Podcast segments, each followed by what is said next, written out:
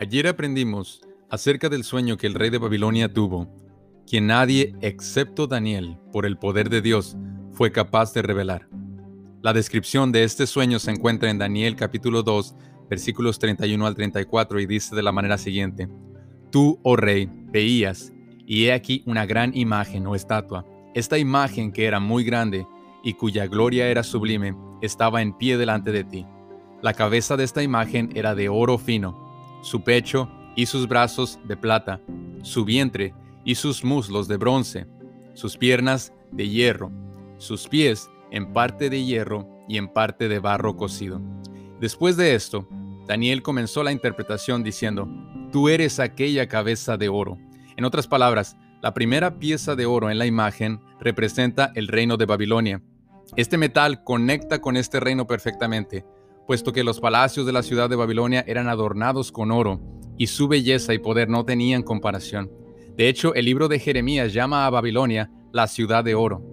Si has tomado clase de historia del mundo, sabrás que después de Babilonia, Medo-Persia es el siguiente reino que toma el poder. Interesantemente, la plata era utilizada ampliamente, incluyendo en su moneda de intercambio. El tercer reino representado con bronce, también se alinea con la historia del mundo. Grecia, bajo el liderazgo de Alejandro el Magno, se convirtió en uno de los más grandes reinos que este mundo haya conocido. Sus soldados eran conocidos como los soldados de bronce, puesto que su armadura estaba hecha de este mismo material.